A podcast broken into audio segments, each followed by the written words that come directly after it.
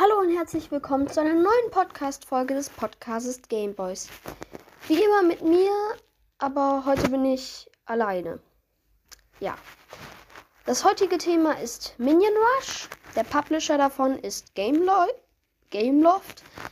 Die Erstveröffentlichung war am 10. Juni 2013. Man kann es auf Android, iOS und Microsoft Windows spielen. Das bedeutet auf dem Laptop, auf dem PC und auf dem Handy. Das Spielprinzip ist ziemlich einfach. Hochspringen zur Seite, gehen, sage ich jetzt mal so, nach äh, unten durchrutschen unter diesen, unter so Posten.